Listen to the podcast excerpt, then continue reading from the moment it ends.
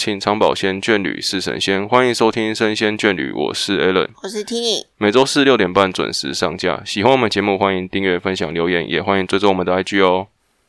我们去看了《捍卫战士：独行侠》，嗯，也就是《捍卫战士》的续集。续集。那这中间呢，大概隔了至少三十年。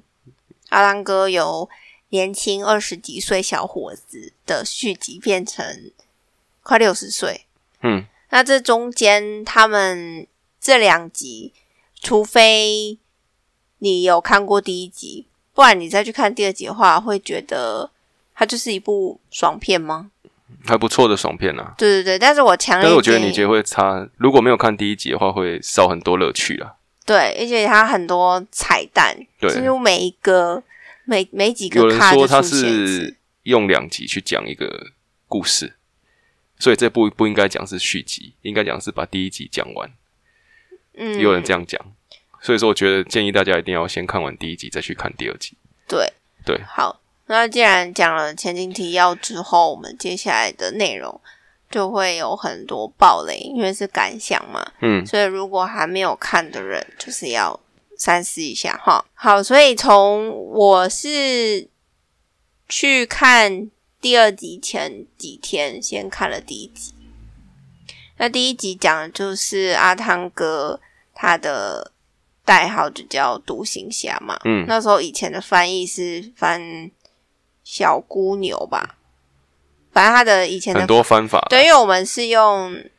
Apple TV 看的，对啊，所以那个翻译是比较久的。嗯，那一一架战斗机要出去的话，前面是驾驶嘛，那后面就有一个副驾，那这个副驾就是他的好朋友呆头鹅，对，他就是贯穿一二集的灵魂人物，应该可以这样讲吧？也是真的关键角关键角色，关键角色。然后，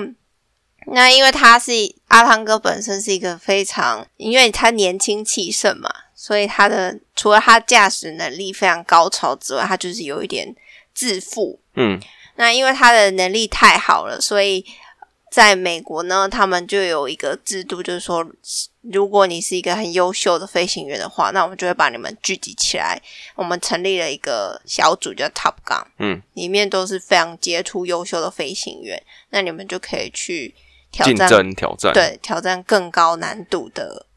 呃任务。对，那他进那，因为阿汤哥从别的 team 过去嘛，所以他们这个 Top Gun team 里面就是来自各个不同的 team 里面的顶尖人物。那他们就会在结训之后，他们就会先做训练嘛。那结训的时候就会排名出来，谁是第一名，谁是第二名这样子。没错，那阿汤哥呢，他就有一个宿敌，就是也是贯穿一二级的人物，就是 Ice Man。嗯他的 code name 就是 Ice Man 冰人。嗯，就是由方基莫饰演。哦，他他们他们两个真的年轻的时候都超帅的。然后呢，那方季莫也是一个你知道，就是会叼个什么小牙签啊，然后笑起来坏坏的那种角色。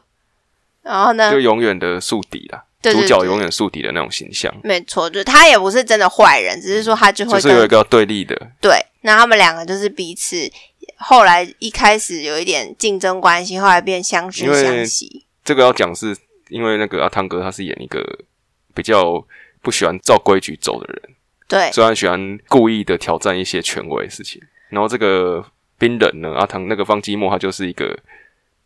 呃，跟跟着标准程序走的人，比较重视纪对，律比较重视纪律的人，所以他就会很讨厌他这样子的人。然后反正两边就会有一些呃想法理念不同，然后造成的一些冲突，这样子。嗯，因为方金墨他本身是觉得阿汤哥有点危险，因为有时候他就会觉得阿汤哥太追求那种排名竞争，导致于他有时候会不顾别人的安全。对对对对对，那他们两个彼此间就有不同的立场，然后他整部电影就是看这这些人去开飞机，然后有一些惊险的画面，因为大家想那个是三十几年前的电影，所以他有一些一九八几年了，好像八六还对八几，对对。对。所以他那个有一些特效，当然现在看起来其实我们是最近前两个礼拜才看的，对。但是其实你现在看会觉得那些镜头，可能你会觉得就是好像看过或是怎样，就是不会觉得说很夸张或是很难拍什么的，就是你已经可能习惯那样子的镜头的感觉。但是其实在，你要想是在一九八几年的时候，能够拍到那种程度是很不容易的事情。毕竟战斗机要给拍就已经是蛮，然后你还要在空中拍着他们飞行的样子，这些对，因为他们是把摄影机放在战斗机上面跟拍嘛，所以在那个时代来说是一个非常划时代的作品。嗯，那这个导演就是也是鼎鼎有名的东尼史考特，对，有没有觉得很耳熟？他就是雷利史考特的弟弟吧，弟弟还哥哥。弟弟啊，应该弟弟。对对对，你不要故意要讲这个，然后我好失败啊，我忘记了，忘记了。但但是我们后面再跟大家讲一下东尼史考特的一些小事情。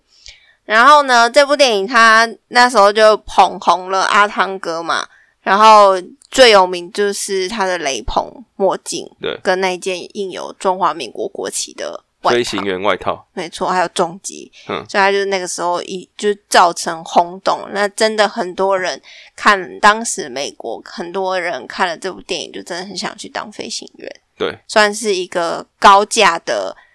国军招募影片。对对对电影片，然后因为当时美国国防部他们也有出钱出力帮忙啦，对，所以这部片有获得那个时代的成功。嗯，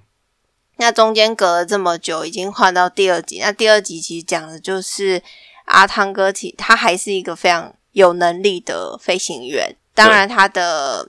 最好的朋友也是他的副驾，就是在一次飞第一集的时候飞行意外就过世了。嗯，那他的他其实阿汤哥就带着这一份愧疚感，一直到第二集。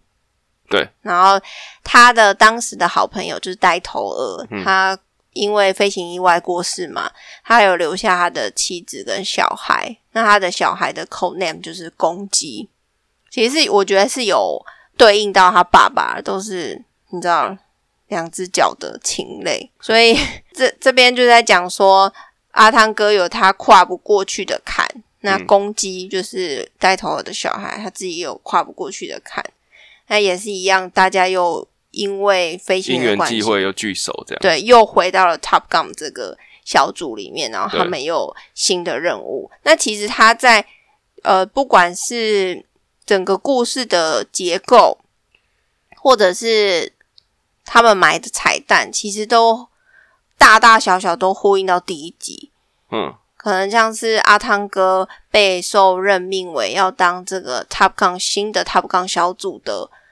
教官的时候，他第一次正式的跟这些组员会面的时候，他走路的出来出镜的镜头带的画面跟他的动作，其实就是呼应第一集阿汤哥想要把那个女女主角。教官呢？对，然后他们第一次看到女教官的时候，大家的神情啊，然后动作、哦。运镜都是一样的。哇，这个很没有注意到，我没有注意到，这个全部都是很小很小的细节，然后加上像方季莫在第一集的时候，我记得他是咬牙签，嗯，就在听教官讲话，他在咬牙签。然后第二集的时候变成是呃攻击的，算是另外一个刽子手了，对刽子手，他叫他的 code name 就是嗯。刽子手，他反正就是一样类似的一个角对色，对对对，但有人说他是有呃阿汤哥的影子，或者是我自己个人觉得他也有冰人在第一集的那种角色的定位在上面，对对对对对，那攻击的话，感觉有一点像是冰人跟阿汤哥的混合体，嗯，所以我在看的时候会觉得哇，这个感觉就是第一集如果是妈妈，第二集就很像是小孩，就是环环呼应。他都有对应到角色跟对应到他们的一些动作啊，还有一些镜头的东西，对，所以我就觉得他是在，因为导演不一样了嘛，对啊就感觉好像第二集的导演是一直想要致敬第一集，所以有很多画面跟彩蛋。那有时候看那时候看时候很感动的原因，是因为就算整个画面场景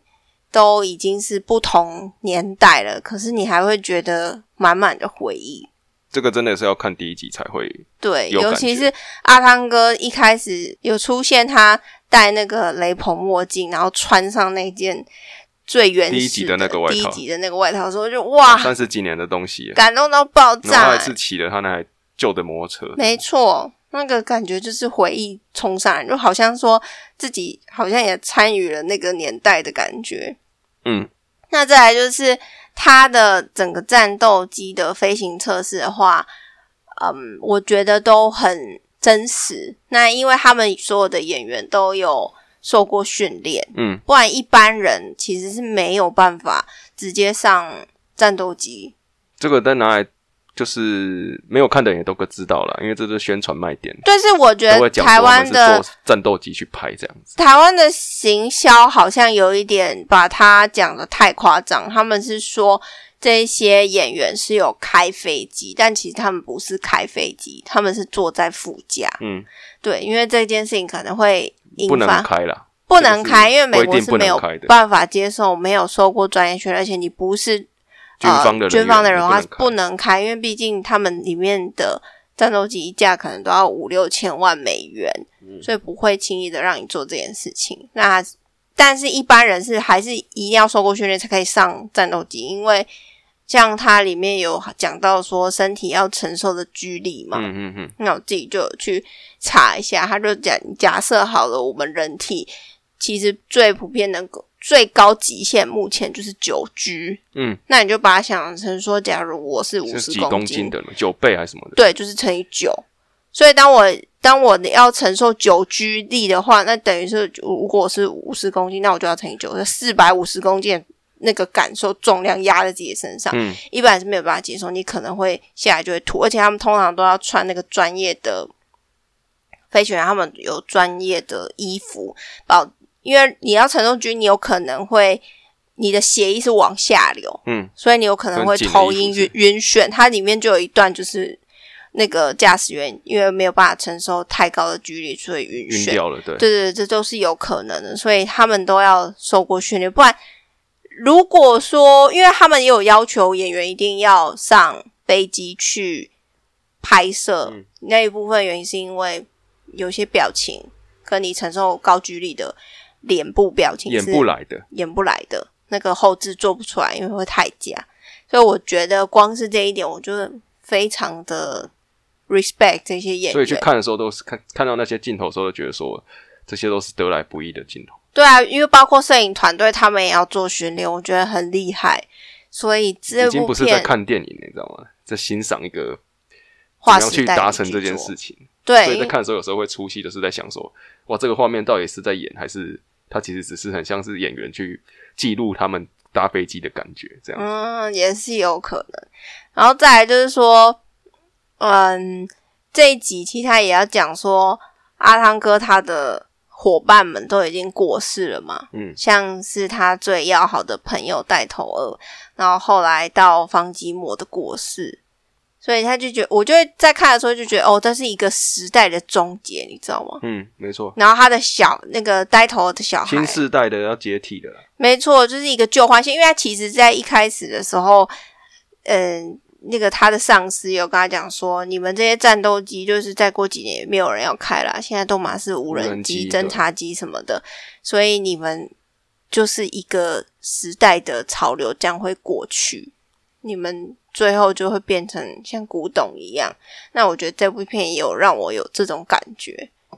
就是一个时代的终结，然后现在迎来新的时代，嗯嗯嗯所以像阿汤哥跟公鸡之间的感觉就是这样子，嗯公鸡就是新时代的人，然后小孩长大了，可是他这一集还是要去解决他上一集迟迟没有解决的事情，没错，所以问题一直都在，还是得要去面对。然后再来就是说，像我觉得这部片一开始的时候都会觉得很像是在卖情怀，他其实是是在卖情怀啊，对，一开始会觉得是卖情怀，可是我觉得天啊，这个情怀真的是卖的太好真，香了。真的很香哎、你看《星战》对啊，就是常常会卖的不是很好，然后他这一集从头到尾都让我很满意，而且我觉得他骗了我非常多眼泪，就是我各种一些小的点我都会哭，因为我觉得太感动了，像是他跟 冰人跟阿汤哥见面那时候，哦，那个你门你要看那个，你要先讲一下方季莫的故事，我觉得大家会比较有感觉。哦，我其实我们在看之前，我们都知道他怎么了啦，这个演员怎么了，对才会觉得说哇，真的是很感慨，然后觉得说很感人。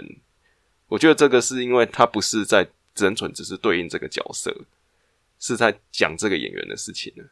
都有。对，我觉得阿汤哥在跟方金波那一段台词也是很不像是在演戏的啦。对，很像是真实的在跟方方基莫这个人先跟大家介绍一下嗯方，季莫这个角色。其实我我没有先去看一下方金莫，他后来就拍完，嗯，拍完《捍卫战士》之后的状况，因为他其实一开始并没有想要拍《捍卫战士一》，但是因为他跟派拉蒙还有合约，嗯，所以经纪人也就逼逼着他去拍这部电影。所以他拍完之后，他其实没有没有像阿汤哥那样在电影界里面持续的这么蓬勃发展，他还是有一些片，有了，他还是蛮红的啦。他算是一个蛮帅的男演员，他真的很帅所以他。有演我们大家最熟就是他有演蝙蝠侠，对对对布鲁斯韦恩哦，本对，对所以他有演应该是第二任的蝙蝠侠，就是那个第三集的蝙蝠侠。对应该不会有人知道，因为现在大部分比较多人知道的是诺兰的对对对，蝙蝠侠，但是他是更早之前的，更早之前的，对，所以他他其实为什么没有像阿汤哥那样子？因为你看平平都是帅哥啊，他也没有演正常来说也没有什么问题的话，应该就是会继续的演一些戏嘛。对然后可能就不会，如果你要说以大唱歌为主的话，那可能太困难了啦。六十几岁在这边跑跑跳跳，可能是比较难的。但是至少都还会有一些呃演一些老大啊或者什么角色，都会让他有出场镜头才对。怎么就突然消失了？这样对，但是必须还是要讲，是他的个性本身其实也有一点问题啦，对了就，是他不他不是那种。很讨喜的对对对公众人物，他讲话有时候太过直接，然后会让人家觉得呃怎么会这样讲话，或者是因为很多人剧组人员有时候会反映说他这个人可能有大头症啊，或者是他对人的态度都很差，嗯，所以渐渐的他就没有太多的片片约。那后来是因为他几年前有得咽喉癌，嗯。所以导致他的发声其实不太能够，就是没有办法很正常说。话了啦，对，其实几乎是没办法说话的没。错。那后来后来好像是有跟一间类似 AI 公司还是什么跟声音有关的公司嗯合作，所以让他可以跟以前一样有差不多的声音。对，那这部电影就是因为我知道这些现实生活中的小故事，就会觉得说要请到方季莫本人来拍摄是一件很困难的事情，加上他真的很难搞。难搞应该还好，只要是他这个困难程度实在很高啦。我对那时候看的时候，我知道他会回来演，但是我也没有想过说他会真的演到这种程度。我以为只是就是可能几个镜头，或者是呃可能一些对话是用打字的方式，或者是一些，甚至我那时候还觉得说他根本在电影里面只是一个过去的影像而已嗯之类的。没想到他在这部电影里面，他有很多很重要的戏份。对，因为剧组导演他们都没有特别详细的说明他会用什么方式来呈现，它，但我觉得这点很棒，因为它就是一个惊喜。所以到影厅里面观看那一幕的时候，就觉得哇，那个那个感动程度就跟蜘蛛人所有三代一起在一起出现的时候，那种感动程度是一样因为你会。想到说，哇，他这个演员很像，就是他不是在演这个角色，很像是在他自己很努力的想要恢复当年的感觉的样子。他对想要用他的声音说出一些话的时候，你就觉得说，哇，这个真的是很励志的一件事情。他当当他自己发出自己声音说话的时候，对。这个就是如果说你不是在了解这个演员的故事的时候就去看这部电影的话，你可能会觉得说他只在演，因为电影里面很巧妙把他的角色的故事跟他本人故事结合在一起，对。所以说你可能觉得说他就是在电影里面这个角色就是因为有病所以不能说话，但其实是因为他本人不能说话，角色才这样写。啊，对对对对所以我觉得他这个地方处理的很好，我就是他的现实跟戏里面角色的故事是有因为他戏外的关系而写成一样的样子，有重叠到，这感觉就是真的想要演你自己啦，真的不是在演角色啦就。是从第一集一直嗯跟着嗯那个时代看过第一集的人一起成长的感觉。对，我在看电影的时候，我觉得那个导演或者是阿汤他们整个剧组想要给大家这样子的感受，就是当年那些为了捍卫战士然后进戏院看第一集的那些小孩子们，现在已经长大了，然后再来看第二集的时候，会有一种哇成长的感觉。然后再来就是说，我觉得他这一集不会让我觉得很，因为我不是一个对于战斗机很了解的人，可是他在整个情感的文戏跟武戏，就是战斗画面、动作戏份啊，对，都拿捏的非常好。我觉得就很轻松啦，就是不是说故事很轻松，什么是？我觉得就是很多电影他会想要把某一部分做好，然后另外一部分就过于少或是怎么样。对，那这一部分我们前面花了二十分钟在讲说这部电影，他想要铺成很多的这种感情戏啊、亲情啊、友情啊之类的故事线，你会想说，哇，那我是不是很多的戏里面很多的镜头、很多的影像，全部都是要留给这些回忆来用？其实也还好。然后重点是他在这些故事，他要他要去讲这些事情的时候，他都是用很顺畅的节奏把它讲完。我不会拖很久，在我的，比如说我在执着于过去的好友之死这种痛苦的感觉的那种情绪里面，我不会花很久时间在上面，我就很快速把这个故事、这个情绪处理完之后，我就马上进入战斗的画面了。所以我觉得这是很好的地方，就是我不会一直在扭捏在感情上面了，就是我该战斗的时候就战斗。每一段处理的的节奏，我都觉得还蛮不错的。就整部电影是非常的流畅。对，那我觉得可以特别提一下，说光是在他们呃阿汤哥跟 Top Gun 的成员每一次不同的训练课程，都会有一个事情想要讲。假设说他第一次，他就跟这些 Top Gun 的成员去做训练的时候，那第一次的训练就是教官想要给这些。新生一点下马威，所以他用他的驾驶技术去痛殴每一个驾驶员。那第二次飞行的时候，他就已经跟攻击有一些冲突，有点像冷战，还没有到爆发。那他们就呃采取比较，因为战斗机它是有固定的高度，它不能过于低飞嘛。那第二次的时候，它就是低飞到五百五千以下嘛。嗯。然后垂直这样往下，他们两个就是有点玩命嘛。嗯，那那那个时候我就觉得说，呃，那个训练的感觉也是告诉观众说，他们现在有一个很紧张的关系。然后后来长官看到他们这样子有点玩命的行为，就有提到说，你一直都忽略是团队合作重要性。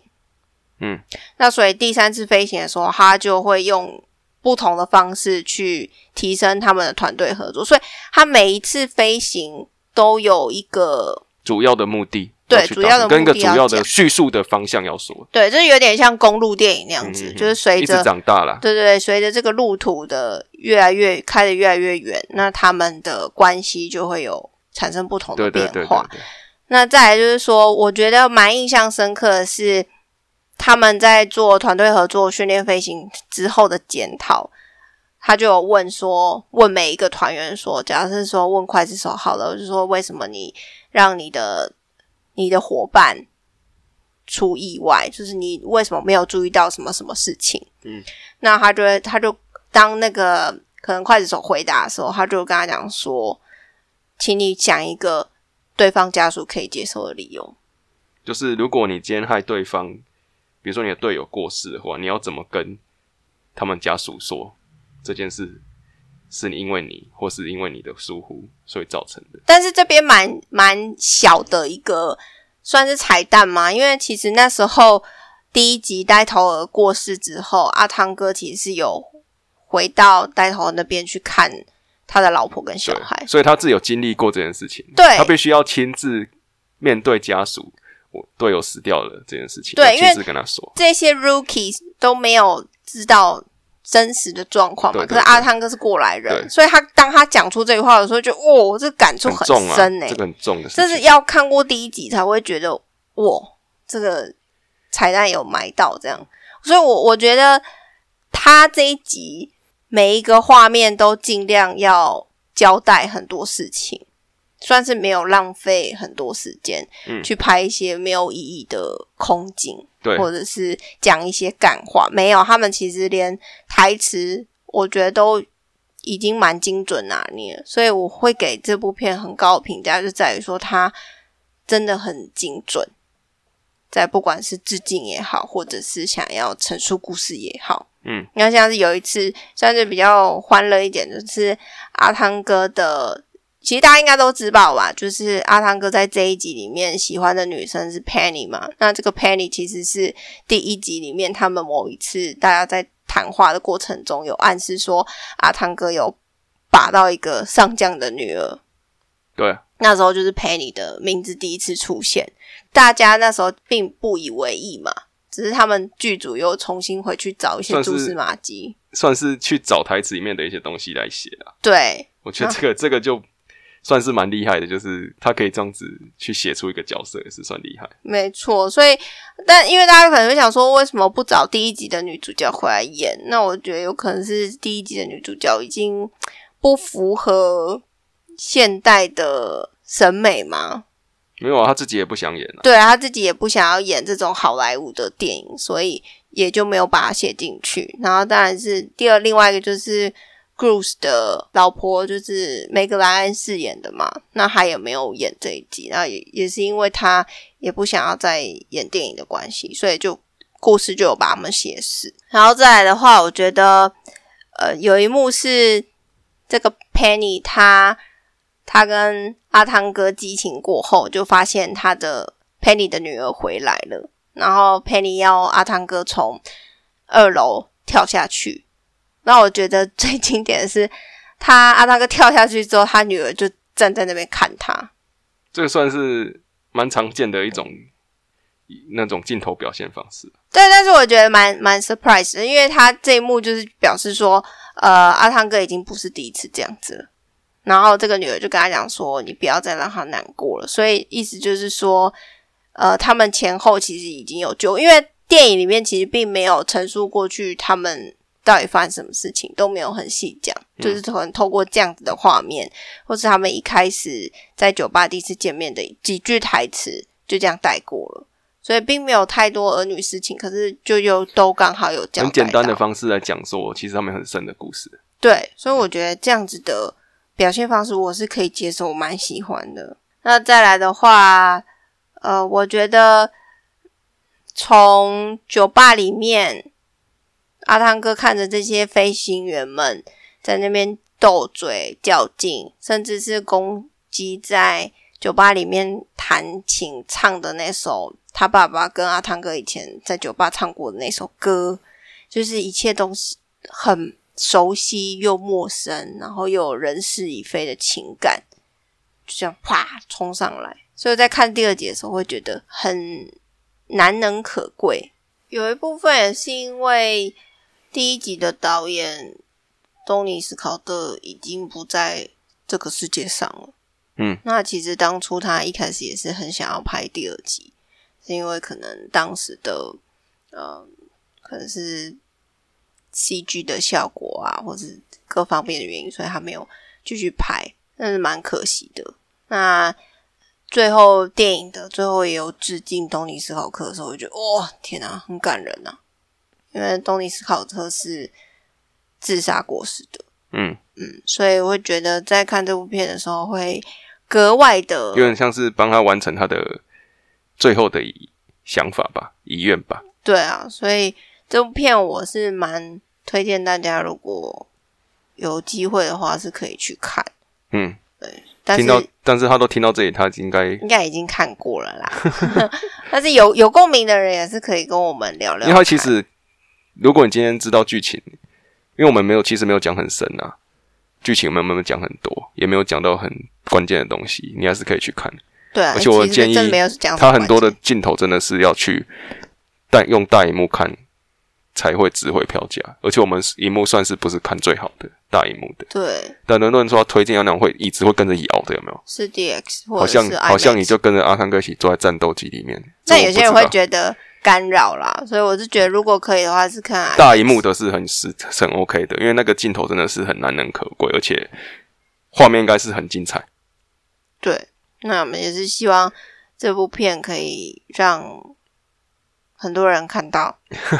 你是帮人家宣传的。对，因为我觉得这部片很棒，以一个续作来说，而且娱乐片来说，算是做的蛮好的，不是那种嗯很无趣的爆米花电影。对，是很好看的爆米花电影，是温馨。我觉得都有做到了。它不是纯动作，也不是纯感情，但是它两面都有顾到。没错现，在已经很少这种电影了，也很多卖情怀的电影，对，但是做这么好的，对，很真的很少。而且我觉得，就像很多人说的，现在太多的英雄片了，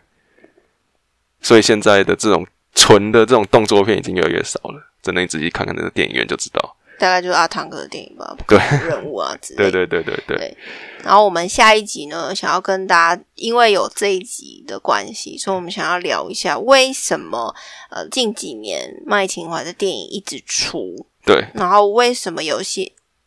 不管是在电影界、游戏界，哇甚至讲那么多动画界里面都有炒冷饭这个事情。没错。然后我们想要就我们所观察到的跟大家分享。好，那我们就下集再跟大家聊聊这个特殊的近代的现象。对，那我们就下集再见，拜拜拜。